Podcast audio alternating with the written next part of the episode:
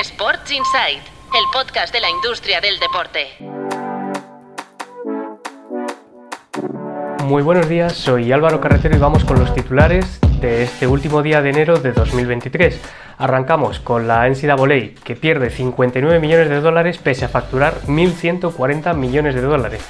Las pérdidas vienen ocasionadas por un mayor gasto, pero eso sí, la división que más crece es la de baloncesto, tanto masculino como femenino.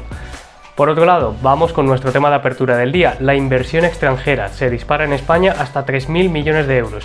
La mayor parte corresponde a los fondos de la Liga Impulso, el acuerdo entre la Liga y CVC para, invertir en los clubes.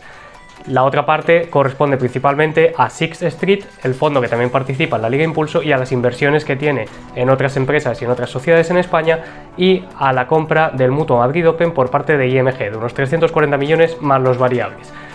Por otro lado, vamos con, otro de los temas importantes, Sorare, que entra en una nueva liga de fútbol. En este caso firma con la Premier League y recordemos, tenía acuerdo ya con la Serie A, con, con la Liga y con la Bundesliga. Le faltaría solo la Liga A para cumplir ese pleno con el Big Five. Otro de los temas del día, la Copa América, que en este caso se disputará en 2024 en Estados Unidos. Será la segunda vez que el país acoja la Copa América después de la edición de 2026 y será un poco este acontecimiento previo al Mundial que tendría lugar en 2026 entre Canadá, Estados Unidos y México. Y cerramos el día con otro de los titulares, con uno de los reportajes que llevamos hoy sobre los grandes imperios eh, en la industria del deporte, en este caso liderados por Liberty Media, el dueño de la Fórmula 1, que es el que tiene esta primera posición en el ranking con una valoración de más de 20.000 millones de, dólares.